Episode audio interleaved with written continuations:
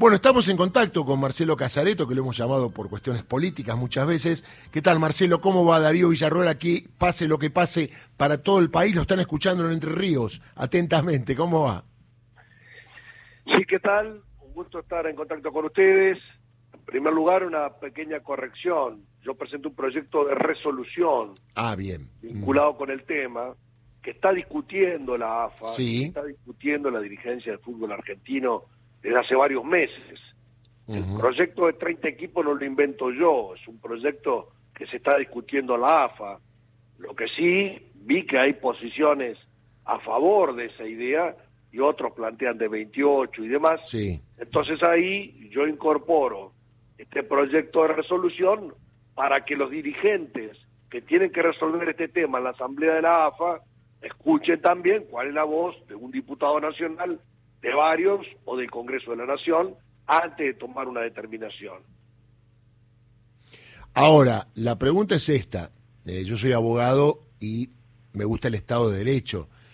A lo mejor yo puedo estar de acuerdo, pero para el torneo del año que viene, cuando se está jugando un torneo, me parece, ojo, no lo pongo porque lo hace usted, porque la AFA tampoco ha resuelto, ¿no? Que también la AFA puede cambiar la historia en el medio del río. Digo, esto me parece que no garantiza la previsibilidad de lo que puede pasar, más allá de patronato y de cualquier caso de cualquier equipo, ¿no?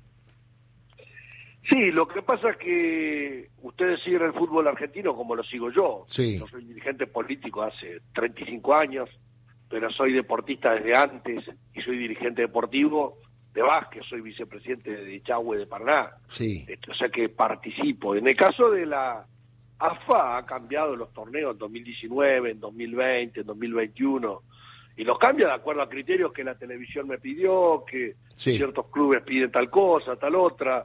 O sea que se ha cambiado siempre los torneos en el desarrollo de los torneos. O sea que no estamos hablando de que, oh, nunca cambió nada en el fútbol argentino y a quién se le ocurre cambiarlo hoy. Primero, se le ocurrió a los dirigentes. Sí. Hubo reuniones en AFA en julio, en agosto, en septiembre por este tema. No es que sale porque yo presento un proyecto de resolución en 15 minutos que redacté con cinco párrafos. Ahora, en ese concepto yo tengo algunas cosas que son permanentes. Número uno, hay que eliminar el tema de los promedios para la movilidad deportiva. Mm. Si ustedes miran el fútbol del mundo, no hay promedio en España, en Italia, en Francia, en Alemania, en Inglaterra. En todos lados, ascensos y descensos es por lo que pasó la temporada. Ahí estamos de acuerdo. Ahí estamos de acuerdo. Perfecto. Pero yo lo diría para el año que viene, por ejemplo. Sí, bueno, está bien, pero lo que pasa es que el proyecto de los 30 se está discutiendo ahora para ahora. Sí. El jueves creo que una reunión en la Igual, AFA. lo saco a usted, lo saco a usted, Casareto. Yo fui dirigente de Chacarita, fui vicepresidente. La verdad que no me gusta legislar. Yo cuando planteaba ante Julio Grondona, le decía esto, él me lo preguntaba, doctor, ¿esto se puede? No, no se puede, Julio. De acá para adelante, como el tema de las leyes, ¿no? Sí, está bien. Entonces, en definitiva, yo te puedo decir, acá 2020 y 2021 no hubo descenso. Sí. ¿Por qué? Por la pandemia. Está mal. Ahora, cuando ahora vuelven los descensos, se computan el promedio de 2020 que Sí. hubo pandemia, 2021 que hubo pandemia y 2022. Hoy te puedo decir, patronato, vos sos de Chacarita y la peleaste, Sí. a capa y espada. Y bueno, patronato le ganó a Atlético Tucumán, que era el puntero el domingo. Ahora agarró la punta a Boca. Hace tres semanas atrás, patronato le ganó a Boca. Sí. También le ganó a Independiente, le ganó a San Lorenzo. Y en esta semana le ganó a mi equipo que es River. Yo soy de River Claro. pero apoyo a Patronato de Paraná. Entonces, en la tabla de posiciones está a 11.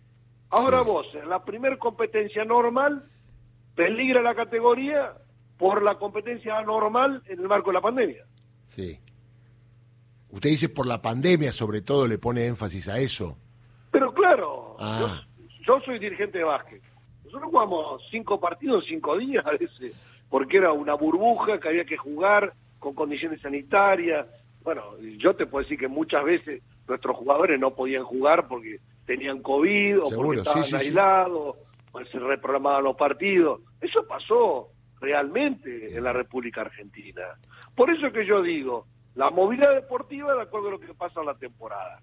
Y bueno, y este torneo de 30 equipos que la dirigencia del fútbol argentino está discutiendo, yo estoy de acuerdo. Eso es un poco el tema. Igual eh, a mí no me gusta que la tele me mande lo que tengo que hacer, también lo dije como dirigente, pero esa es otra cuestión, porque si no un día te van a hacer un torneo de 60 equipos porque a la tele le gusta y quiere ganar más plata, o pagarle más plata a los equipos que siempre la, tienen que recibir porque corresponde y además porque les conviene, pero bueno, eso es otra historia. Está Santiago Paz acá, le va a hacer una pregunta, diputado. Marcelo, ¿qué tal? El placer de saludarlo. Eh, al respecto de que hablaba recién del planteo de resolución que efectuó en el día de ayer y sabiendo su postura con respecto a la movilidad deportiva y al tema de los descensos con respecto a la pandemia, hablaba de que hay que mirar al mundo y que justamente en las demás ligas no hay promedios, sino que desciende los peores en la temporada. Si uno mira también las ligas del otro lado del continente, por ejemplo, también en Europa, cruzando el océano, tampoco hay torneos de 30 equipos y en el fútbol argentino, en este caso, esta resolución seguiría incrementando los equipos que hay en la máxima categoría del fútbol argentino y eso también afecta la competitividad del mismo fútbol. Sí, el proyecto de 30 que discute la AFA sería de 30 en la primera parte del año, 15 y 15 en dos horas, y de 20 en la segunda parte del año. Claro. ¿Tenés claro cuál es el proyecto que se discute? Sí, sí, sí. sí, sí. Y, bueno, entonces más en la primera parte y menos en la segunda parte. Y ahí estaría yendo a ese modelo que vos tomás como referencia, que en general está en torno a los 20 equipos. Sí, igual hablan de un clasificatorio entre los 10 mejores de... 10 ascensos posteriormente. O sea, bastante un chino, pero bueno, eh, a ver, yo estoy de acuerdo que no más promedios, no más promedios estamos de acuerdo. Para mí, lo que pasa es que a veces cuando se saca el promedio es como que dice, corren riesgo los grandes, ¿no? Y ahí está la cuestión también de la posición de los dirigentes de los clubes grandes, ¿no? Que hay que, que, hay que atenderlo. Ah, bueno, pero vamos, yo soy de River, ¿eh?